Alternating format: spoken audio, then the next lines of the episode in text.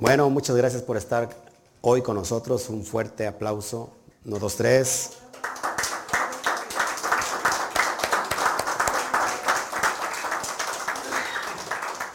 Estábamos todavía en Shabbat, antes del ocaso, así que gracias por estar con nosotros. Bueno, quédense con nosotros, vamos a hablar hoy de un tema poderoso como cada ocho días. Vamos a descubrir eh, lo enigmático, el misterio que está detrás de los nombres de Dios. Y, vamos a seguir descubriendo juntos eh, proezas y maravillas que hoy lo confirman la ciencia. Así que cábala y ciencia van de la mano. Bienvenidos, si estás en YouTube, manita arriba, eh, deja tu comentario, más tarde abro el chat, te saludo. Eh, si nos puedes enviar un super gracias, nos viene muy bien. A lo mejor la gente piensa que un super gracias es decir, ah, super gracias. No, super gracias es un elemento que tú puedes donar, una seda acá, de lo que tú quieras. Nos viene bien para seguir expandiendo esta luz. Y si estás en Facebook, ahí no es un super gracias, ahí es un enviar estrellas y también esas estrellas se convierten en dinero para seguir proyectando esta energía. Dale manita arriba también en Facebook, deja tu comentario.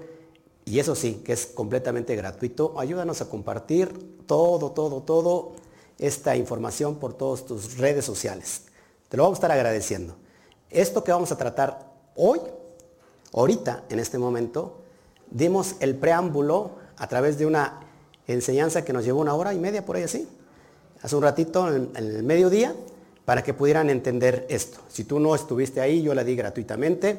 Si tú la quieres, eh, quedó grabada, te la puedo hacer llegar a través de una acá para que entiendas estos conceptos que son muy profundos. Así que muchas gracias, pues sean bienvenidos todos nuevamente.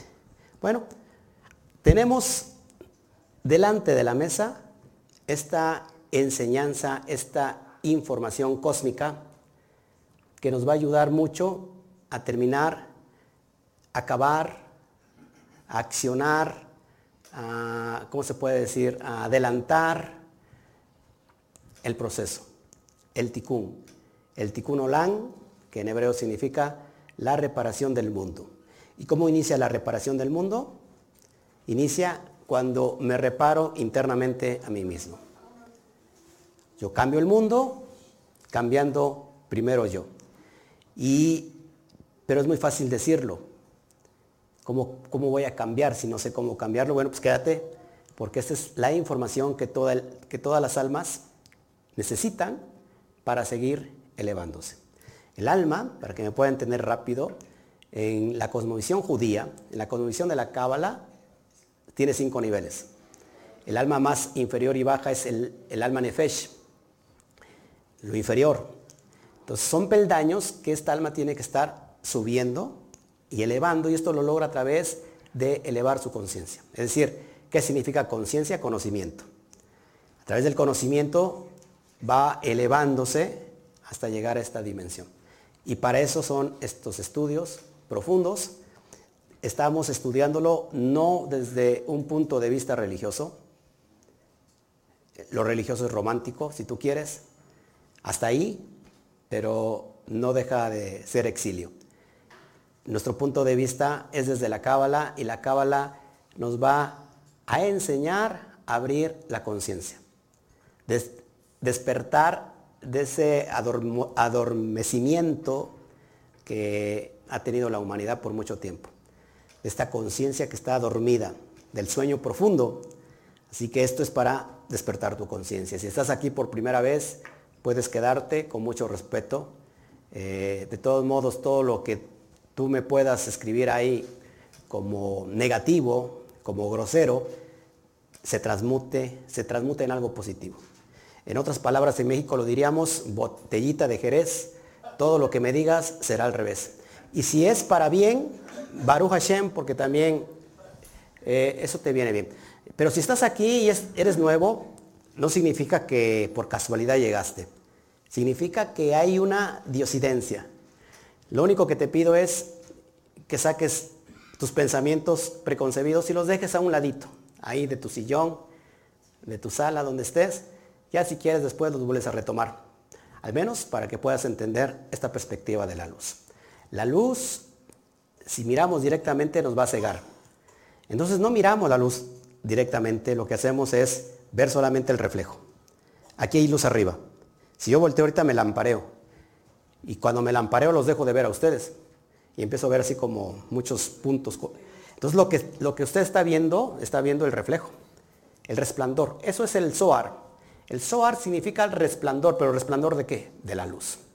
Así que no, no es mirar la luz directamente, porque nos pondríamos ceguetas, o sea, nos vendríamos a oscurecer, sino mirar el reflejo. Y hoy esta porción está increíblemente adecuada para seguir elevando nuestra conciencia. Bueno, esta porción es Baera. ¿Y qué significa Baera? Seguimos hablando de alguien, de un personaje importante en la Torah, de Moshe, Moshe Rabenu. Hace ocho días explicamos que Moisés está situado en la columna izquierda, no, la derecha. En, el sentido de Moshe sería, ojo aquí, Jochma, ¿ok? Jochma en el árbol de la vida, pero que Jochma impregna Binah. ¿De qué impregna Binah? De la semilla. ¿Y cuál es la semilla? La letra Yud. Es decir, la, letra más pequeña del alefato hebreo, pero la que contiene toda la luz de la energía. Está embarazada la Binah, y esta vina es el agua que brota del río de Jardín del Edén, que viene a bañar todo el cuerpo, toda la tierra, es decir, todo lo que es la parte física. Así que Moshe, de alguna manera, tiene que ver con vina, porque vina es en representación del agua. ¿Y de dónde fue sacado Moisés o Moshe? De, las aguas. De hecho, Moisés significa sacado de las aguas. ¿De cuáles aguas? las aguas que fluyen del río de Edén para irradiar o, perdón, para regar todo el cuerpo, en este sentido, en la parte física. Así que Moshe, de una vez se los digo, eh, en el aspecto del alma es el alma Neshama. ¿Ok? Alma elevada que viene en rescate de quién? Del alma Nefesh. Pero entre el alma Neshama y Nefesh hay un alma, un nivel de alma, y este es el nivel de alma, se llama Ruach. Ruach que, se, que viene, viene a ser los, las emociones, y dentro de las emociones, ¿quién gobierna el Ruach? El corazón. Y el corazón es el faraón. Es decir, que nuestro Tiferet desequilibrado está gobernado por faraón. Y entonces entre la comunicación del alma Neshama y el Nefesh hay algo importante. Hay un, ¿cómo se puede decir? Un bloqueo, que es Faraón. la clave aquí es que para llegar al, alma exiliada que es Nefesh, tiene primero que golpear el corazón, que es Faraón. Y, es, y esta porción habla precisamente de las plagas, pero no incluye las 10 plagas aquí, incluye solamente siete plagas, que ahorita lo vamos a estar eh, hablando a lo largo y tendido de este estudio. ¿Ok? ¿Me entendieron aquí? Entonces la idea es cambiar a Faraón, que es un corazón endurecido, por un corazón de carne. Primero era un corazón de piedra. Las plagas van a hacer que ese corazón se transmute a un corazón de carne y entonces deje salir del exilio a esa alma. Para que vaya a dónde? A Israel. ¿Qué es Israel? La conciencia, donde fluye leche y miel, como lo enseñaba yo hace ocho días. Es decir, llegar al estado de conciencia mesiánica, la conciencia del Mashiach, la conciencia del Mesías. En, la perspectiva, se me olvida de, la, de la, gnosis, noxis se dice, ¿no? De la noxis es que baje la energía Cristo, de, sí, crística, la energía crística descienda para que traiga luz a estas dimensiones que están en oscuridad. Eh, bueno, vamos a entender todo esto, ¿les parece? ¿Qué significa Baera? Aquí iniciamos el relato. El relato inicia en capítulo 6, verso 2, al capítulo 9, verso 35. Y significa y aparecí. ¿Y quién apareció? El Eterno se presenta delante de Moshe después de la zarza ardiente, y le dice, ¿sabes qué? Me vas a ir a sacar a Israel del exilio. Y acá tenemos un grave problema porque dice, bueno, ¿y cómo me van a creer que voy de tu parte? Y aquí hay tres nombres fundamentales que ya lo he hablado en diferentes estudios. Y le dice, el texto inicia así. Yo aparecí, Abraham, Isaac y Jacob, como el Shaddai. Pero no me di a conocer con mi nombre, Yod Hei Bat Hei, a ellos. así inicia la porción, por eso se llama y aparecí. Es decir, el Eterno se presenta delante de Moshe con la misión de que vaya a sacar a Israel de la esclavitud egipcia. Y le dice, yo, yo me aparecí a Abraham, a Isaac y a Jacob con el nombre del Shaddai. Hay un código poderoso. Pero este nombre que te voy a mostrar inmediatamente, que es Yud Hei Bat no, no me di a conocer a ellos. Me estoy dando a conocer a ti con este nombre. Y ahí podemos caer en, estos diversos conceptos de cómo que Dios tiene muchos nombres. Dios tiene muchos nombres porque tiene muchos ropajes. Son manifestaciones diferentes. De hecho, el Shaddai, para los nuevos que están aquí, ¿qué significa el Shaddai? Se traduce como el poderoso. Pero Shaddai tiene tres letras hebreas importantes, Shin, Dalet y Yud. Cuando el hombre no está circuncidado, y la circuncisión tiene que ver con cortar el prepucio, y no es del órgano solamente sexual, sino metafísicamente lo que el conducto que hay que cortar o la capa que hay que cortar es la de la conciencia. Es decir, si yo no quito el límite, si no corto el prepucio de la mente, jamás voy a poder recibir la fuerza cósmica, la comunicación cósmica de los cielos superiores. ¿Me, sigue aquí? ¿Por qué? Porque el Shaddai representa el, el, Abrit Milá, el corte de la circuncisión, el pacto de la circuncisión.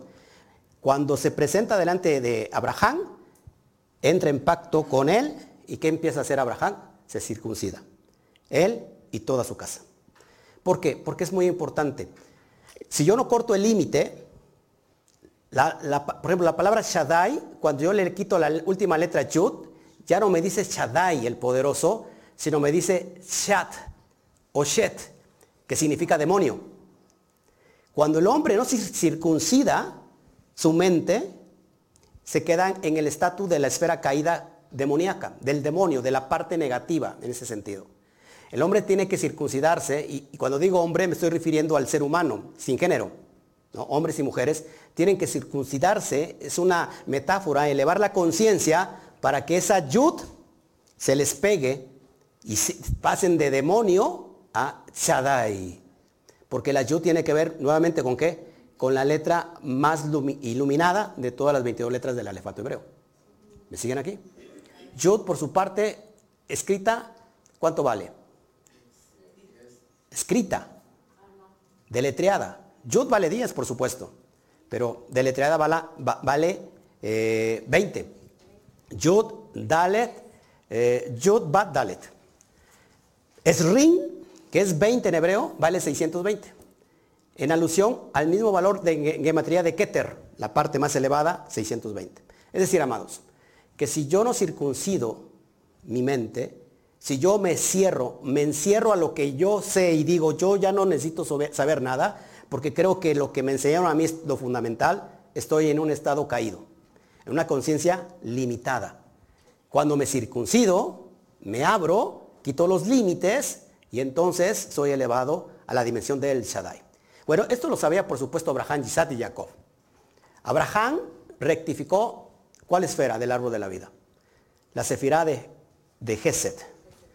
Por su parte, su hijo Isaac rectifica la, la Gebura en sí la columna izquierda.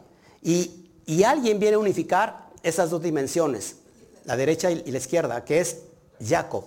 Jacob rectifica la dimensión de Tiferet, es decir, el equilibrio. Encontramos ya otro, otro arquetipo eh, que es Joseph, que es la rectificación de qué en el árbol de la vida, ¿se acuerdan? De Yesod. Ahora vamos a hablar de dos personajes que tienen que ver con Netzat y Hot, que es, es eh, Moshe o Moisés y Aarón. ¿Ok? Nesat y Jot. y los vamos a llevar a una escala superior. Es decir, de en las mismas columnas que están, porque Moshe está en la, en la derecha y Aarón en la izquierda, los vamos a llevar a otra escala superior los vamos a subir a otro nivel y va a ser Jochma y Bina. ¿Me siguen aquí? Y vamos a ir descubriendo, esto me encanta a mí. Bueno, y dice, y aparecí a ellos, no me di a conocer con el nombre de Yud Kei. Aquí tenemos un poderoso secreto. ¿Ok? Bueno. El código, Yud Kei Bat Kei es un código en realidad. Es un código para unir la cabeza con las extremidades. Es decir, los intelectos divinos con la naturaleza humana que nosotros conocemos. Es el trabajo del mundo de la formación de Yetzirah. Hablamos hace un rato de los pensamientos. Que todos nuestros pensamientos, si no hemos rectificado, si no hemos hecho un tikkun, están sublevados por energía negativa. Si nosotros tenemos pensamientos negativos, embarazamos nuestro mundo de Yetzirah, el mundo de la formación, con lo que hablamos. ¿Dónde se gesta eh, la palabra? Desde el mundo de la creación. ¿Cómo empieza a formarse esa palabra? En el mundo de Yetzirah, que es el mundo de la formación. Y por último tenemos el, el mundo inferior, que es el mundo de Asia, que significa el mundo de la emanación. Es decir, lo que yo pienso y hablo empieza a gestarse en el vientre, ¿no? en la matriz eh, informática, hasta que sea una realidad. Pero si yo no he rectificado, si no he venido al equilibrio, todos mis pensamientos serán negativos, por lo cual mis palabras serán negativas, por lo cual entonces lo que manifieste también será negativo. Lo que tenemos que hacer entonces es entender, a unificar el poder divino que tenemos dentro de nosotros. Y el poder divino radica en el cerebro, en el corazón y en el hígado. One more time. Cerebro, corazón e hígado. Pero no puedo empezar por el hígado si primero no conecto el cerebro. Antes de llegar a la luz, antes de llegar a estos espacios de información poderosa, el cerebro es enemigo del hombre. Porque está sublevado con la energía y el pensamiento del cuerpo. El cuerpo le está diciendo a la hermana Vicky, duérmete, duérmete, eso ya lo sabes. No se llama Vicky, ¿cómo se llama hermana? No, no, Guille está bien atenta. La otra hermana, déle un codazo hermana Guille, porque está bien que yo te traje, pero no te duermas. El cuerpo tiene pensamientos, pero el cerebro está irradiado por pensamientos negativos. Cuando venimos a esta dimensión hay que activar estos pensamientos que nos vienen de arriba para tener dominio sobre el cuerpo. Nuevamente, el jinete sobre el caballo. ¿Cuándo usted ha visto a un caballo sobre el jinete? Que esté el jinete y esté llevando el caballo ahí. A mí me pasó eso, ¿eh? cuando era pequeño, por eso estoy un poco desequilibrado. Andábamos ahí en Chiapas íbamos pasando un, fuimos a un rancho de un familiar y, este, y cada quien agarró su caballo. El detalle que a mí me dieron una yegua. Y a medio campo iban corriendo ahí mi papá y mi tío ahí con sus caballos y yo con mi yegua. Yo sabía que era yegua. De repente veo un caballo que estaba por allá y que creen la yegua estaba en brama. Estaba en celo. Y el caballo se monta sobre la yegua encima de mí. Hasta ahí, sí, en serio, hasta ahí entendí que entonces sí el hombre puede cargar un caballo. Pero cuando estamos en la, en la dimensión de abajo, prácticamente es eso. El jinete carga al caballo, cuando debe ser todo lo contrario. El jinete es el cuerpo y el caballo, perdón, el jinete es el alma y el caballo es el cuerpo. Antes de eso están los papeles, los roles completamente invertidos. La luz nos enseña cómo tener dominio sobre nuestro cuerpo. El cuerpo, vuelvo a lo mismo, tiene pensamientos. Y estos pensamientos han influenciado en mi cerebro. En lugar que mi cerebro esté tomando pensamientos divinos, está tomando pensamientos que vienen del cuerpo. Y esos pensamientos son negativos por naturaleza. Que te duele un dolor y te salió un chipotito, un bultito, me voy a morir de cáncer de seno. Así pensamos. Que ya me duele aquí, me está doliendo el corazón, me va a dar un paro cardíaco. El corazón no duele. Puedes sentir que tengas un dolor muscular, pero no necesariamente que sea el corazón. ¿No? Puede ser que dormiste mal. ¿No? Eh, estamos bombardeados de pensamientos negativos. Entonces la idea aquí es bajar estos pensamientos divinos a través de estas herramientas de liberación de la luz, es decir, a liberar la luz dentro de nosotros para poder traer el dominio a el cuerpo. Y este cuerpo es Misraín o es Egipto. ¿Qué significa Misraín?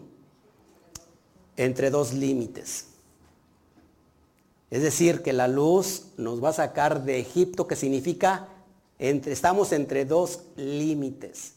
Por eso nos va como nos va. Y una vez que empecemos a traer esta luz a nuestra vida, nuestro cerebro será nuestro primer aliado. Dejará de ser nuestro enemigo, porque empezaremos a pensar en positivo. No se pierda, por favor, la enseñanza de la mañana. A los que gusten, repito, si con una ofrenda, una acá que usted quiera, yo le envío la charla de hace un ratito. Bueno, entonces, Moshe y Aarón, escuche, respectivamente representan las dos piernas o el sustento del cuerpo, porque Aarón o Moshe y Aarón está, es la, pierna derecha y la pierna izquierda. ¿Qué pasa si yo no tengo piernas? Que no voy a sustentar el cuerpo. En pocas palabras, es la energía de la formación del ser. Aquí vamos a empezar a formar el ser como si estuviéramos en una matriz divina. Empezamos a ser formados, pero la formación depende mucho de lo que vamos a ver físicamente, hablando. ¿Me, siguen aquí? Entonces es importante la formación más allá de la materialización, porque materialización es consecuencia y la formación es causa. ¿Y dónde está el mundo de las causas? En el árbol de la vida, que es el mundo de las causas. ¿Eh? ¿Ya se les olvidó? El mundo de la causa tiene que ver con Yud Hei, Keter, Jochma y Binah. Y todas las sefirot inferiores tienen que ver con el mundo de la consecuencia. Y nosotros estamos viviendo el mundo de la consecuencia. Porque no hemos, no hemos ido al mundo de las causas. Estamos viviendo lo que Nadie nos preguntó si queríamos. Nacimos bajo tal signo y astro y nos está rigiendo durante toda nuestra vida. Y nos va a seguir rigiendo sobre las generaciones que dejemos. A mí de chiquito me bautizaron y ni me preguntaron. Invitaron a los amigos, hicieran fiesta, ¿no? Así lo, lo decía Ricardo Arjona. Entonces tenemos que ir al mundo de la causa. Cuando vamos al mundo de la causa volvemos nuestro aliado el cerebro, porque el cerebro dejará de estar lleno de pensamientos del, del cuerpo, de pensamientos negativos, de pensamientos parásitos, y va a tener ahora los intelectos divinos. En pocas palabras nos vamos a desparasitar espiritualmente. ¿Sí? Bueno, ¿seguimos o no? Vamos a ver en esta porción cuatro promesas que son importantes y las voy a retomar. Esto he hablado ya mucho. Ay, ¿qué está, qué está pasando aquí? Me estoy regresando. Bueno, acá hasta yo aparecí Abraham, Isaac, Jacob como el Shaddai, pero no me di a conocer con mi nombre a ellos, Batke. ¿Esto ya lo había pasado? No. ¿No lo había dicho? No, habías puesto tú ahí en pantalla? Fui yo el, el, que tuvo el error, perdón. Bueno, pues ya lo vieron. ¿Me, está, ¿Me están entendiendo aquí? Esto ya lo dije hace un ratito, ¿verdad? Ya lo dije, ¿no? Ya lo dije. Bueno, bueno. Eh, esta, imagen es el resumen de lo que les acabo de hablar. ¿Ya entendimos hasta aquí? Que Yudke Batkei en realidad es el proceso de la unión del mundo de arriba con el mundo de abajo. Para que no se me vayan a ofender los religiosos, Yudke Batkei no es la esencia total de Dios. Yod Kei Bat Kei es un puente, una interconexión que nos lleva a ese propósito. Pero Dios es algo más allá que eso. De hecho, si yo dijera que Dios tiene un nombre, en ese momento deja de ser Dios. porque yo le estaría poniendo límites a Dios. De hecho, decir que Dios es Dios, estoy como en una paradoja. De hecho, no puedo, no puedo comenzar a decir que Dios existió o empezó porque no tiene, no tiene principio ni fin. Es decir, que tenemos un grave problema porque ya hablar de eso ya estamos chocando. Entonces tratamos de lucidar un poco de información que nos llega para tratar de, de proyectarla a estos niveles de conciencia. ¿Ok? Bueno, sigo entonces. Yo me... Esto pasa, hay cuatro promesas dentro de esta parasha. Yo os sacaré, le está diciendo al pueblo de Israel, yo os sacaré, yo os libraré, yo os redimiré y os tomaré para mi pueblo y seré vuestro Elohim. Shemot 657. Aquí hay unas pistas, hermanos, que híjole, poderosas.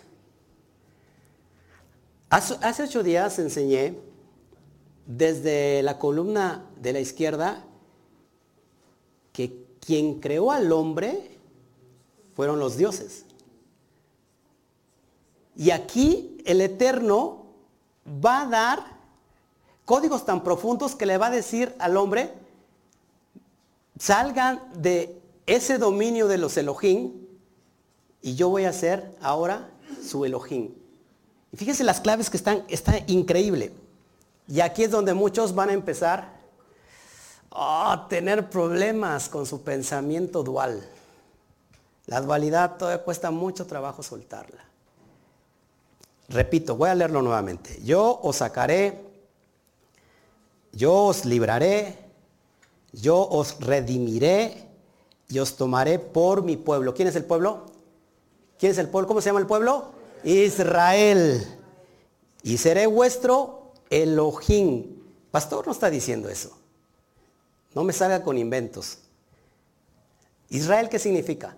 ¿Alguien sabe qué significa Israel? ¿Eh? Sí, ah, eh, bueno, es la dimensión de la conciencia divina, pero literalmente alguien significa, alguien sabe qué significa Israel por si acaso. ¿No es la tierra santa?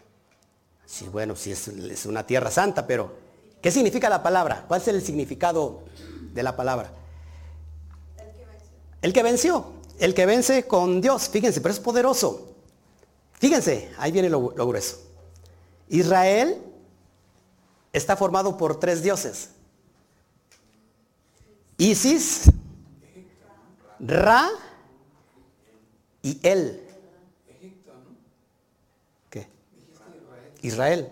¿Y dije Egipto? Israel está formado por Isis, Ra y él. Los tres dioses paganos. Entonces Israel significa el que vence a esos dioses. Cuando no elevamos nuestra conciencia, estamos bajo el dominio de los dioses. En ese momento era muy poderoso la, idolatría, adoración a Isis. Para el que no sepa quién es Isis, que es eh, la persona que está al frente, o el o Osiris, ¿han escuchado Osiris? Egipcio. Es una de las principales diosas de la religión del antiguo Egipto, madre de Horus, ¿Dónde estaba este pueblo? En Egipto. Ra, por ejemplo, tenía el poder de crear lo que quisiera. El dios Ra. Eso es increíble. También de tomar la forma que se le antojara. Así fue como creó a otros dioses, como Gef, el dios de la tierra, y Nut, la diosa del cielo, quienes tuvieron cuatro hijos bastante conocidos dentro de la mitología egipcia. Eso es increíble. Fíjense, en los siglos XIV y XVII existían papiros que relataban la, la, estrategia de la diosa Isis para averiguar el nombre secreto que permitía a Ra retener su dominio sobre los hombres y los demás dioses. Isis crea una serpiente. Escuche, por favor. Isis crea una serpiente que muerde a Ra y este gravemente enfermo accede a decir ese nombre secreto para que la diosa lo recite como un conjuro que le restaurará la vida. ¿Cómo se presentaba Ra? Cuerpo de hombre, cabeza de halcón y sobre esta cabeza un disco solar rodeado por una serpiente. Tenemos otro dios importante, Amón, el dios de la creación, el dios de la creación. En ocasiones durante el reinado del tébano Amosis en el siglo XVI antes de la era común, adquirió tanta importancia que no es raro encontrárselo fusionado con el dios Ra. Es decir, que Ra y Amón eran muy importantes en ese tiempo. El dios se le conocía como el dios de la creación. ¿Le suena familiar? Es decir, que Amón Ra, que es como se pasó a llamar durante el imperio nuevo de Egipto, Amón Ra. ¿Cómo se presentaba esta deidad? Con una cabeza de carnero. Por favor, mis amados, con una cabeza de carnero. Era uno de los dioses profundos, poderosos de, Egipto. Por eso la última gran, eh, ¿cómo se puede decir? Plaga fue la muerte de los primogénitos. Y después de eso, mataron un carnero. Como diciendo, mira, lo que tú ves como Dios, nosotros lo estamos matando y nos lo estamos comiendo. Ahí viene el Pesaj, la Pascua. ¿Está aguantando o no aguanta? Pero él, él no se parece mucho a Elohim. Pero ¿qué crees? Él, en la religión cananea, era el nombre de una deidad suprema al igual para los hablantes semíticos orientales del periodo dinástico arcaico, es decir, 2900 antes de la era común, y significa padre de todos los dioses. Dios pagano, padre de todos los dioses. Él ha sido el padre de muchos dioses, 70 en total. Por favor, no se me ofenda, no se me ofenda. 70 en alusión a qué? A las naciones del mundo. Lo más importante fueron Baal, Ramán, Adad, Yan, Mod y Dagán, los cuales tienen atributos similares a los dioses Zeus, Poseidón, U Ofión, Hades o Tanatos, entre otros. Los antiguos mitógrafos griegos identificaron a él con Cronos o el rey de los titanes. Aquí hay una clave poderosa, mis amados. Yo los voy a sacar, los voy a libertar, los voy a redimir. Yo seré ahora su Dios, su Elohim. Es decir, ah, los voy a ayudar a vencer a todo el sistema astral, a todo el sistema de los Elohim, Isis, Ra y Él. El más poderoso es Él, porque es el padre de todos los dioses. Si antes, si, no tienes tú eh, este conocimiento 70, era en ese entonces como todo el mundo. No es porque el mundo signifique que solamente son 70, hay muchas naciones, pero en ese entonces la cosmovisión que ellos tenían era que 70 representaba a todo el mundo. Wow, interesante. ¿Le seguimos aquí paramos?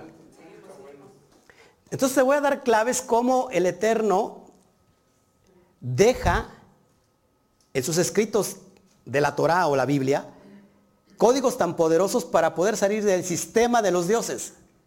Y hace un rato vimos en Primera de Corintios capítulo 8 verso 5 que según dice Pablo, hay muchos dioses y hay muchos señores, ¿no? Pero tenemos un solo Dios.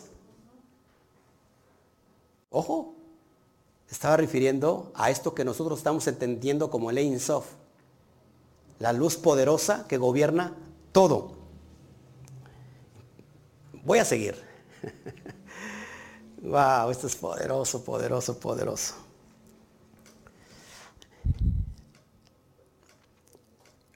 Hace un rato enseñaba la esencia cosmogónica de lo que Abraham Abulafia entendía, cómo era el proceso de la luz encarnada o materializada es el pensamiento circular. No se lo pierda, por favor. Si quiere ver la clase, si me envía usted una acá, se lo voy a enviar con mucho gusto. Está en Zoom, lo puede ver. Y prometé no dar todo junto porque si no se alargaría mucho. Pero aquí hay una clave. Yo seré su Elohim. Salgan del dominio de Isis, de Ra, ¿no? que se cree que él creó todo, del Dios de la creación. Salgan del dominio de Él, el Padre de todos los dioses. Yo voy a ser ahora su Dios. Fíjense, Elohim, cuando tú escribes Elohim deletreado con la, se le llama, esto se le llama la gematría Milui, que en, hebreo significa rellenar. Es decir, ¿cómo se escribe Elohim? Aleph. Aleph Lamed Pei, ¿no? Por ejemplo. Lamet. Y así. Cuando tú deletreas Elohim, tiene un valor de 300. 300, ¿cuánto vale? ¿Qué, ¿Cuál es el valor de una letra con el valor de 300 de las letras hebreas? ¿Se acuerdan? De una letra que vale 300. La letra Shim. Y la letra Shin representa el fuego. Uno de los cuatro elementos, el fuego es Esh en hebreo, representado por la letra madre Chin. La Chin. Chin, ahí viene el Roe, no fui. Me escondo. ¿no? Esto es increíble porque el Ojin representa el rigor, el juicio, el caos. ¿Y cómo fue creado este mundo? Por medio del Ojin, de caos. En el principio creó Dios o dioses o Elohim, el cielo y la tierra. Es increíble que estamos en el mundo del caos y que les explicaba en la mañana que necesitamos traer la dulzura del Aleph para cambiar el caos o endulzar el caos. Hace un rato expliqué ese proceso. Pero lo más curioso, que cuando el Eterno le dice yo, yo soy Elohim, increíble que es la palabra Ani, Yud, Hei, Bat, Hei, yo soy Yud, Hei, Bat, Hei, tiene exactamente el mismo valor en gematría de 300. Lo que me está dando como pista y como señal que él que de él proviene todo. Que no necesitamos a los dioses del del campo astral, a los dioses de la religión, ¿no? a los dioses que nos hemos creado como superpoderosos y que si nos salimos de ese control nos va a ir muy mal, lo único que necesitamos es la energía de allá arriba. Esto es poderoso. ¿Lo habían visto desde esa perspectiva? Y no tiene, no tiene mucha coherencia con lo que estamos estudiando el día de hoy. Eso es importante lo que viene. Muy importante. Wow. Información poderosa. En Shemot 7.1 dice así. Y dijo Yud Hei a Moshe. Yud Hei a Moshe. Mira, yo te he constituido Elohim para Faraón. Yo te he constituido a ti, Moisés, como Dios delante de Faraón. Y a tu hermano Aarón será tu profeta. ¿De qué me está hablando aquí? Y para eso tenemos que abrir el Zohar, para que nos, nos resplandezca la luz que está escondida. Ya abrimos el Zohar y vamos al capítulo 7 y voy a tomar el capítulo que dice voz y habla de la parasha Baera. Por los que tienen el Zohar en su casa, es el capítulo 7. Y dice el Zohar. Ponga mucha atención porque esa es la clave para su alma para que salgan de todo el dominio de los Elohim, de todo el dominio de los dioses, de todo el dominio del campo astral, del todo el dominio de los que tienen el signo de libra, que esas libras se convirtieron en, ahora en, en kilos. Para que salgan de ese dominio de adormecimiento, esta luz nos va a abrir los ojos para que seamos más que estos dioses. Fíjese, dice el Zohar, ¿cómo me escuchará el, faraón a mí que soy de labios incircuncisos, es lo que dice Moshe. En este sentido, es Seirampín. Seirampín, acuérdense que el árbol de la vida es todo las, las sefirot de las emociones. Dice el Zohar que el Serampín es la voz y que Malhut es el habla, las palabras. Por eso la voz está en el campo de Yetzirah, tanto de, de Bria, es decir, de creación, como de Yetzirah de formación. Y Malhut es las palabras. De hecho, según el Zohar, ¿qué parte de nuestro cuerpo representa donde se quema toda, eh, donde se quemaba eh, en el altar que se quemaba toda el animal y que subía como ofrenda grata delante de Dios? La boca. La boca representa Malhut, la boca representa el misbeach de la ofrenda de paz. Pero esta boca va a producir, va a hablar de acuerdo de lo que está lleno Yetzirah y Bria. ¿Me siguen aquí? Entonces dice, Seirampin es la voz y Malhut es el habla. Moshe era, la voz pero mientras el pueblo estaba en el exilio, él no tenía habla hasta que llegó al monte Sinaí y le fue dada la Torah. Cuando Moshe baja de recibir esta energía divina en el monte Sinaí, ya no necesitó a Aarón. Él empezó a hablar, es lo que dice el Zohar. Pero cuando el pueblo estaba en el exilio, él no podía hablar. Hay un significado poderoso. Moshe dice, la voz vino porque él era una carroza para Seirampín. Es decir, la voz vino porque Moshe era un vehículo para Seirampín. Es decir, un vehículo que va a llevar información a dónde? Al mundo emocional. ¿De dónde viene Moshe? De esta dimensión, de la Binah, influenciada por la Jochma. ¿Me siguen aquí? Dice, una carroza, un vehículo que es llamado voz. Así fue como Jacob fue una carroza para Tiferet también. Acuérdense que todos hicieron un trabajo. Jaco fue la carroza para Tiferet, para la columna central.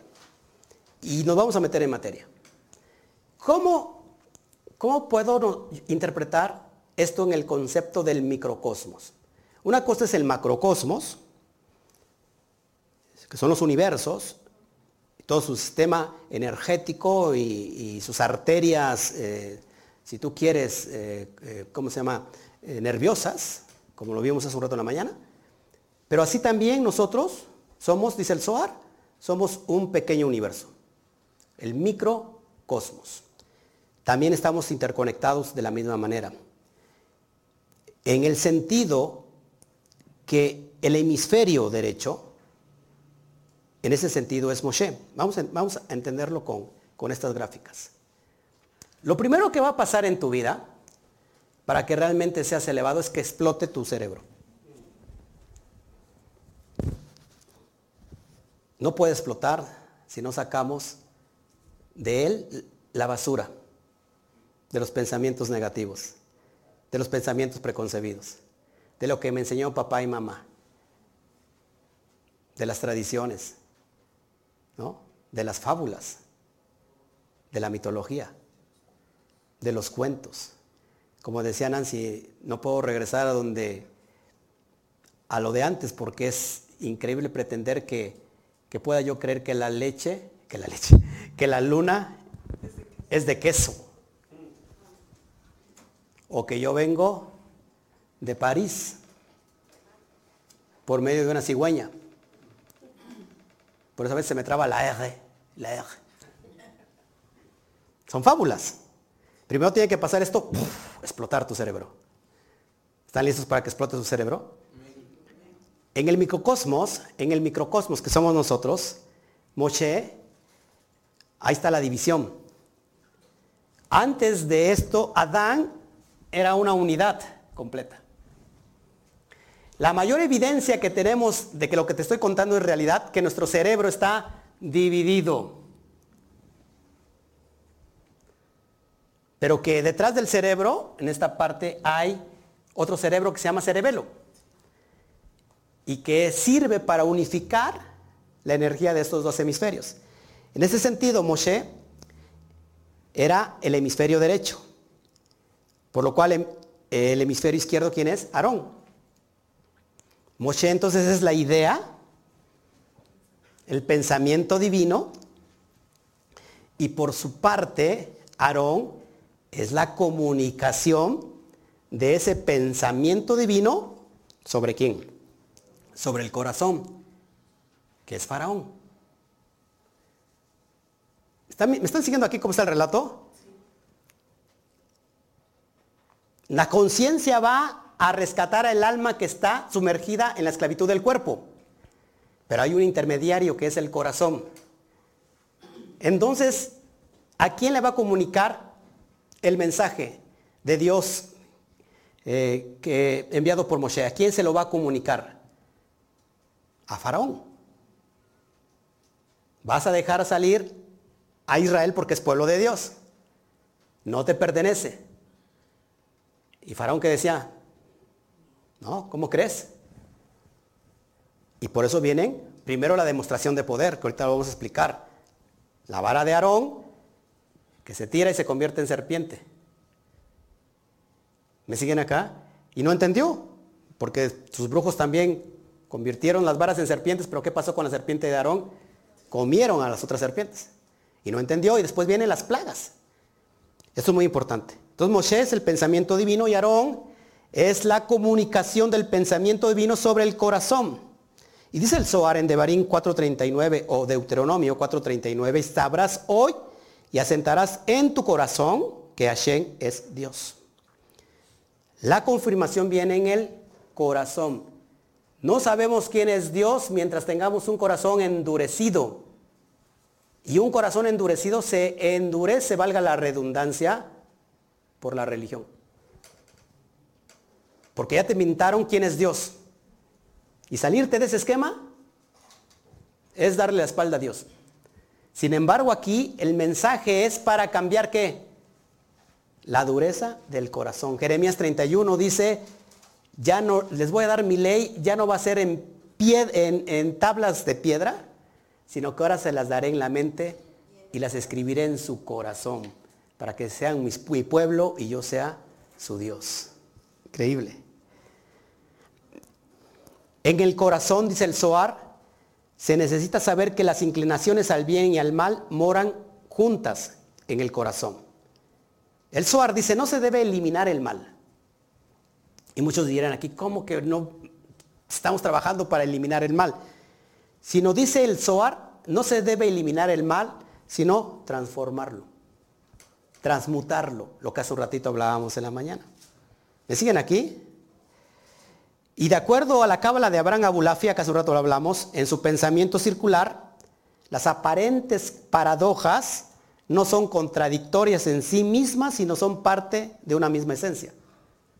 Lo que nos parece malo en el pensamiento circular llega un momento que que es bueno.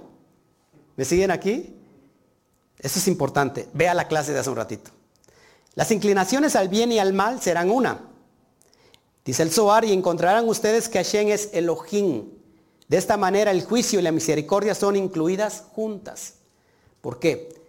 ¿Quién tenía el juicio y la misericordia juntas? La bondad y el juicio junto. ¿Quién lo tenía? Jacob, que es la columna central. Tenía lo mejor de su abuelo Abraham y lo mejor de su padre Yitzhak.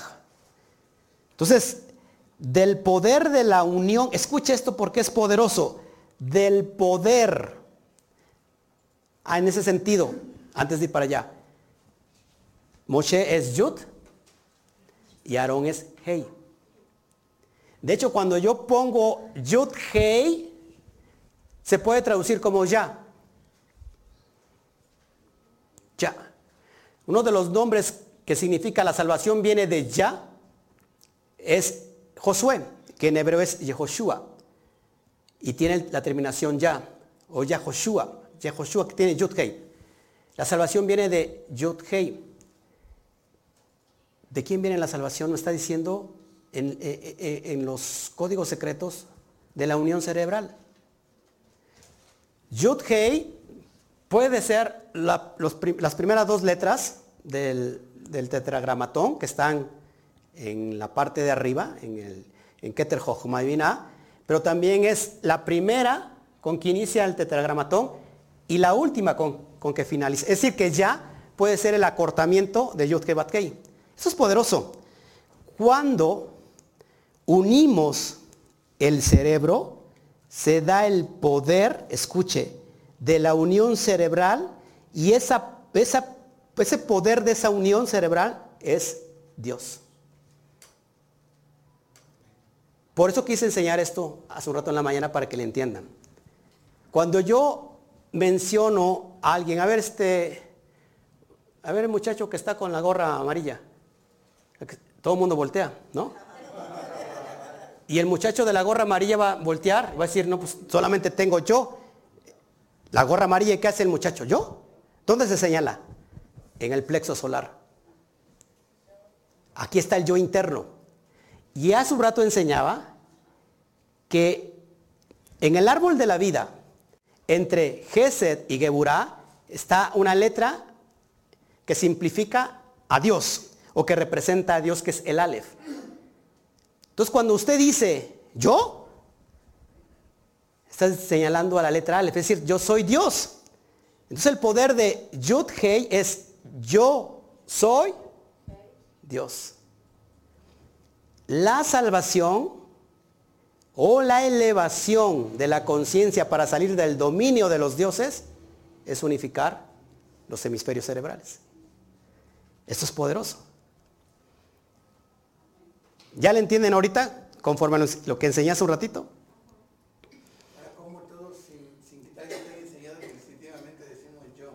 Exactamente, como dice Alberto, instintivamente decimos yo. O sea, ¿por qué señalamos aquí en el centro? Porque aquí está la, letra Aleph.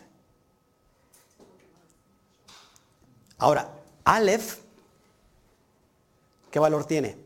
Uno, ¿no? Pero si yo veo que Aleph está formada por Yud, por dos letras Yud, que vale 10 cada una, 10 y 10, 20, y la atraviesa una letra Baf, vale 6, tiene el valor de 26. Y Yud Hei Bat Hei vale 26. Y Yud Hei Bat Hei si la pongo de arriba para abajo forma un nombre. Es decir, que cuando yo uno el poder de los hemisferios, se crea el poder de Dios dentro de mí. cada vez que vemos en la palabra yo soy tu Dios, es decir, yo soy tu Dios, tenemos dentro de nosotros el poder de Dios. Rius, tanto decía, ¿no? Que anduve buscando a Dios en todas las religiones para venir a encontrarlo dentro de mí. Y eso no viene de Rius, viene del propio Jesús de Nazaret o Yeshua, que decía, el reino de los cielos no está aquí ni allá, está en medio de ustedes, está entre ustedes. Cuando unimos estos hemisferios, salimos del poder de los Elohim, del campo astral de Isis, de Ra y de él en ese tiempo. Hoy hay muchos dioses. Porque vamos a la energía que domina todo. ¿Es, difícil entender esto o no? Wow. Seguimos con el relato. Ya, ya, ya me captaron aquí la idea. Cuando yo tengo esta energía, ya el corazón no le queda otra que rendirse. ¿Por qué? Porque vienen las plagas. Usted quiere avanzar a la luz, y le empiezan a salir malas cosas. ¿Será bien, será bueno esto? ¿Será de Dios? Porque, mira, están viniendo problemas como si antes no tuvieras problemas, ¿no? Porque todo lo que, lo que produce un acercamiento a la luz va a producir también resistencia. Y esas son las plagas que vienen a dónde? Al faraón, que es el corazón endurecido. ¿Cuántas personas están o estamos aquí o llegamos por medio de una prueba? Hasta que no nos pasó no sé qué cosa, nos dio por buscar a Dios. Pero antes éramos, andábamos muy felices. Vivíamos la vida loca. Pero llegó un momento que llegó una plaga a nuestra vida y buscamos a Dios. Y el corazón empezó a qué? A volverse en corazón de carne. Pasamos de un corazón de piedra a un corazón de carne. Yo le decía a mis papás, no hablen ustedes de la Biblia, yo estoy, yo tengo carrera. Ustedes están ciegos, ¿no? Y cuando, y cuando yo le decía a mi hermana, oye, que mira, acércate a la luz, decía, no, no, no, deja mis, mis creencias en paz, quién sabe qué, y se enojaba. Y a todo el mundo nos pasó, ¿sí o no? Porque es muy difícil salir. Nos acostumbramos tanto a construir los ladrillos, los bloques de, de Faraón. Estábamos construye y construye ladrillos de arcilla para Faraón, el corazón endurecido. ¿Sí? ¿Me siguen aquí cómo está la metáfora? Fácil de entenderla, ¿no? Llevarla a cabo y ir al proceso es lo difícil. Pero no podemos ir al proceso si primero no estamos iluminados. Entonces como Faraón no entendió, bueno, ve a demostrarle mi poder. Y inicia la vara. La vara que ya di hace un año esta poderosa enseñanza que en hebreo es maté. La vara de Aarón, por ejemplo, la vara de Moshe tenía grabado los 72 nombres de Dios.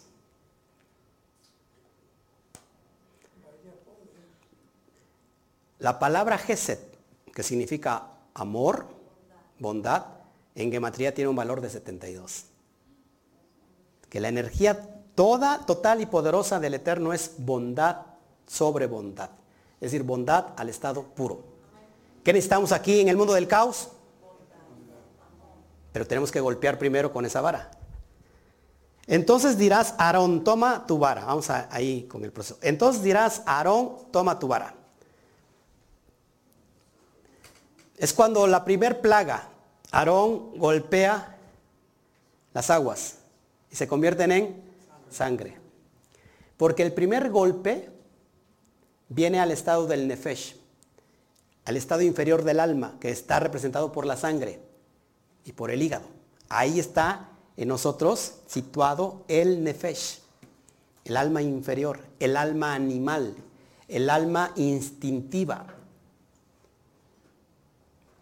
Poquito después de eso está el alma emocional, que es ruach. ¿Cómo funcionamos nosotros instintivamente y emocionalmente? Nunca con el intelecto divino. Entonces primero viene a golpear las aguas. ¿Por qué? ¿Qué había debajo de las aguas? Es increíble. ¿Qué había debajo de las aguas? Pues había rocas, ¿no, manto?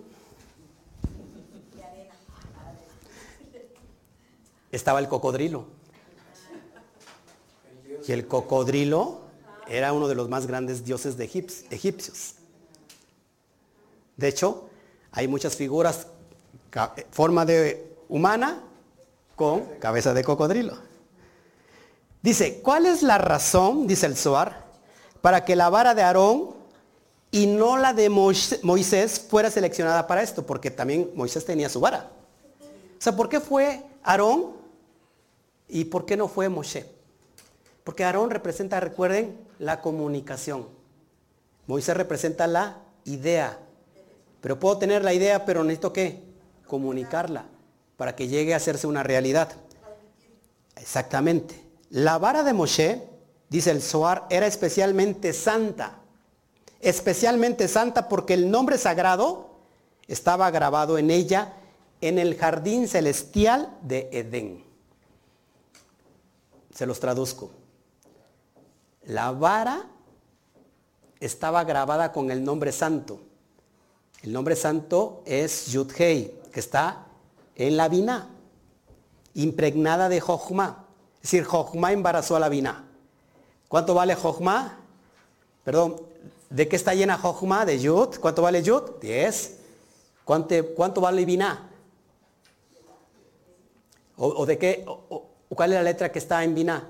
Hei. ¿Cuánto vale Hei? 5. 5 por 10, 50. ¿50 qué?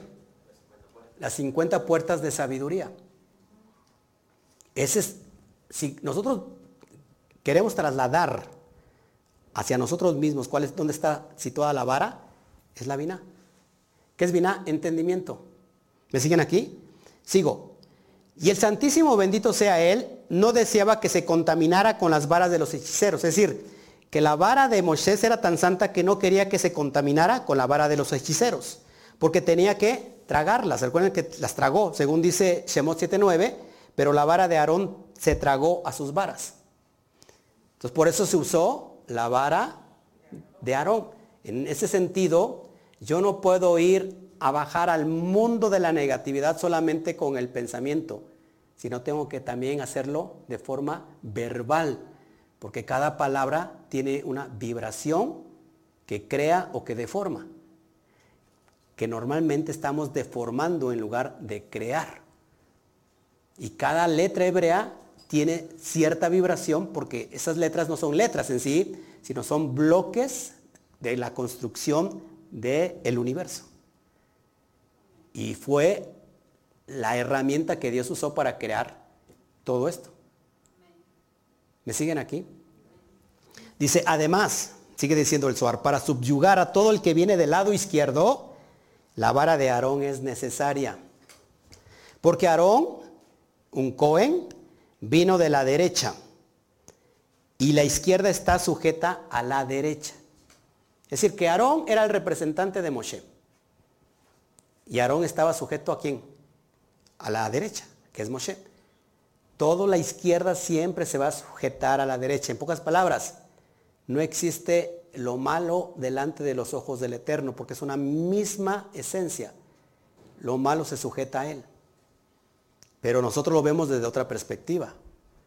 Ahí es donde lo quiero llevar. ¿Está listo? Bueno, increíble, ¿no? La serpiente celestial, híjole.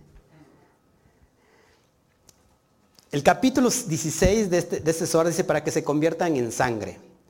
Y dice, la serpiente celestial de la santidad derrotó a sus serpientes. Y la de abajo, a saber, que la, que la madera dominó a sus serpientes tragándolas. Por favor, explíqueme esto, no entiendo cómo que la serpiente celestial. Y aquí es donde nos vamos a meter en camisa de once varas. Si no viste lo de hace un rato, a lo mejor no, si lo ves por primera vez no lo entiendes, pero es muy fácil.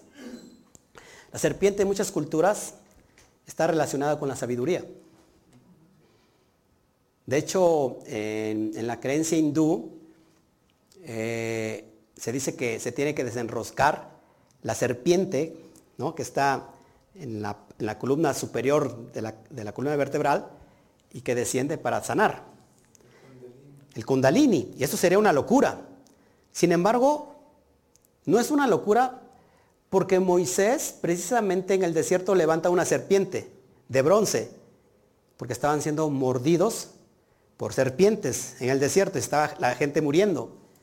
Y cuando levanta la serpiente y la veían, dejaban de morir. ¿Cómo, así? ¿Cómo así? Dijeran los colombianos. Pero lo que resulta más extraño es que el propio Yeshua en los evangelios dice que así como fue levantada la serpiente de bronce, él también será levantado. ¿Qué significa esto? Y luego dice el Zohar, serpiente celestial. Porque volvemos nuevamente al pensamiento de Abraham Abulafia, lo circular. La transmutación de las letras hebreas, que una, una palabra con cierto valor en gematría, y si buscamos otra palabra que es opuesta, pero que tiene el mismo valor, nos está indicando algo. Y en la Cábala y en la sabiduría judía se entiende que serpiente en hebreo es Nahash que tiene un valor de 358. Y que Mashiach, que es la parte opuesta, también tiene el mismo valor 358. En pocas palabras, lo que nos está relatando el Zohar es que lo que tiene que bajar de acá, de la conciencia, es precisamente la conciencia Mashiach. ¿Para qué? A fin de que de tragar las serpientes de abajo. Es decir, lo positivo se traga a lo negativo. Esto es increíble. Por eso se dice que el serpiente, en ese sentido, es el Mashiach. Que induce a Adán y a Eva a que coman del fruto del conocimiento para que se les abran sus ojos. ¿Eh? para que despierten del sueño profundo que antes había sido sometido a Adán. Adán para dividirlo, alguien lo durmió y extrajo de su costilla a Eva, es decir, lo dividió. Adán, el ser espiritual, lo mandó a la materialización, pero para eso tuvo que caer su conciencia tan baja y eso significa la división. Es la división de los dos cerebros. Pero la serpiente le dice, come de este fruto del árbol del conocimiento del bien y del mal. Y serán, y tus ojos serán abiertos y serás como Elohim, como dioses. Esto es increíble. Muchos se preguntarán y acá van a estar teniendo muchos problemas. Claro, si nosotros no hemos estudiado a profundidad lo que vio Isaías 6, por ejemplo, búsquenlo. Isaías 6 ve una visión donde ve el trono de Dios. Y delante de él había serafines. ¿Y qué son serafines? Serpientes aladas, serpientes ardientes. Otra palabra para, en hebreo para serpiente no solamente, la nahash sería lo primero, la siguiente sería eh, zafar. Y ahí viene la palabra plural, serafín, serpientes aladas, que tenían seis alas. Con dos volaban, con dos se tapaban el rostro y con dos los pies, ¿no?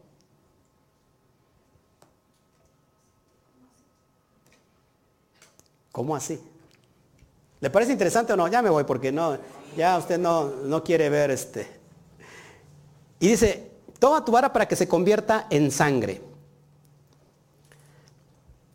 En, en Ezequiel, capítulo 29, verso 3 dice, he aquí yo estoy contra ti, faraón, rey de Egipto, el gran cocodrilo, en hebreo tanín, que se esconde en medio de las corrientes. Por eso la primer plaga es para aplastar su primer Dios, que es el cocodrilo y que es la parte reptiliana que todos nosotros tenemos. De hecho, ¿ha escuchado del cerebro triuno? Está dividido en tres. La parte reptiliana, cerebro reptiliano, la parte intermedia que es el cerebro emocional y la parte superior del neocortes que es el cerebro intelectual.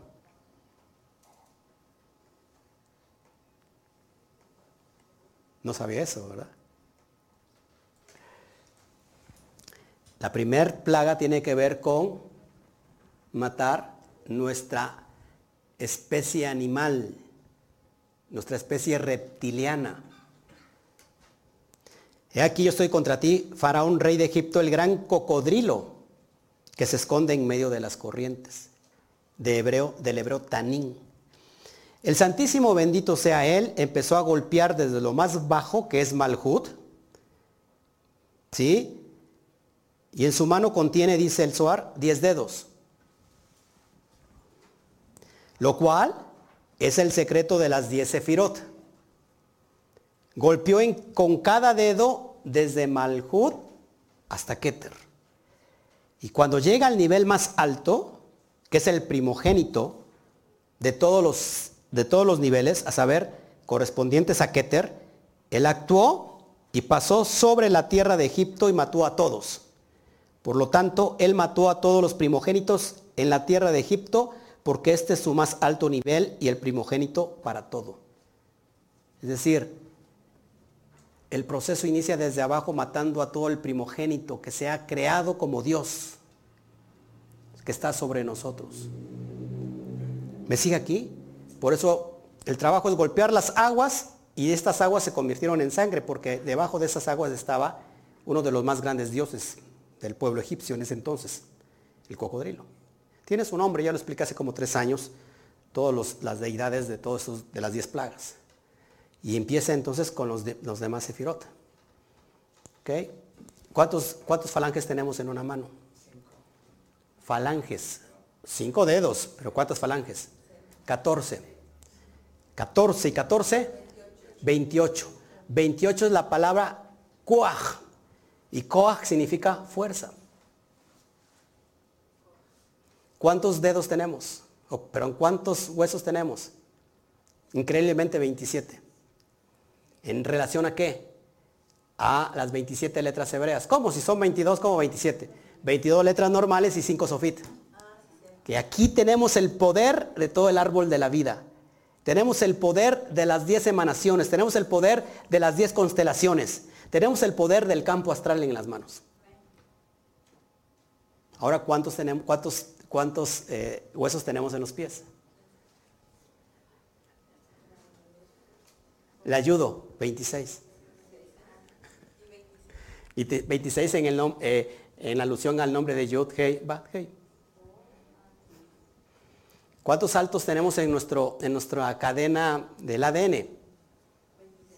Tenemos cuatro saltos de, de 10, de 5, de 6 y de 5, formando la cantidad de 26. Yod, Hei, Bat, Hei.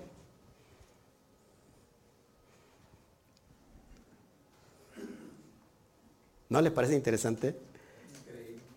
Que la, que la parte negativa está en nuestra sangre y en nuestro hígado. No, acá se va a volver usted loco. Hígado en hebreo es kabet, que es exactamente las mismas letras hebreas para kabot. ¿Qué significa kabot? Peso. Que se puede, se puede traducir como la gloria de Dios, la gloria como el peso que ya después les voy a platicar algo, si algo pesaba, era un artefacto. Después se lo explico. Bueno, pero Kavet, que en hebreo es hígado, tiene un valor de 26. ¿Y cómo que si 26 es representativo de Yud Kei Bat Kei, puede valer eso el hígado? Pues uno empieza a crear milagros a través del hígado. Osmosis inversa. Porque el trabajo empieza desde abajo para arriba. Tenemos que bajar la luz, la energía divina para empezar el proceso ahora de abajo para arriba. Cuando unifico mi hígado a mi corazón y a mi cerebro, se forma las letras Men, Lamet, Het, y si las junto es Malach. Melech, perdón. Y Melech significa rey. Y Dios nos ha hecho reyes y sacerdotes. Si yo a Melech, que significa rey, traigo el Aleph, el rey se convierte ahora de Melech a Malach. Y Malach significa ángel. Mensajero he creado ahora un ángel. No solamente podemos crear almas. ¿Se das cuenta? Usted y yo formamos, somos socios del divino, porque creamos almas, creamos hijos. Con la boca podemos crear también demonios o ángeles, mensajeros sigue aquí. Por eso el, trabajo comienza de abajo para arriba. Lo último que hay que vencer es la muerte de los primogénitos. Fue así como Faraón dejó ir al pueblo. Pero ¿qué pasó? Entró en furia y dijo, voy a seguirlos y los voy a matar. ¿Se acuerdan del relato? Que eso lo tendré para la siguiente. Pero se, se los adelanto. Encuentran un mar. Y atrás los egipcios. ¿Y ahora? ¿Qué va a pasar? Entonces Aarón, Dios, perdón, Moshe le dice, ¿qué hacemos Dios? ¿Y qué le dijo Dios? No es tiempo de clamar, levanta tu vara. Los 72 nombres de Dios y el mar se abrió. Y pasó Israel. Y cuando iban a pasar los egipcios, se cerró. Metafóricamente, tenemos que abrir el mar que son nuestra mente, para que pase la energía de, del alma. Y entonces cuando entren los pensamientos negativos que son los egipcios, sean aplastados por el cierre de los dos hemisferios. Y creo que eso es... Eso es todo por el día de hoy. Preguntas, por favor.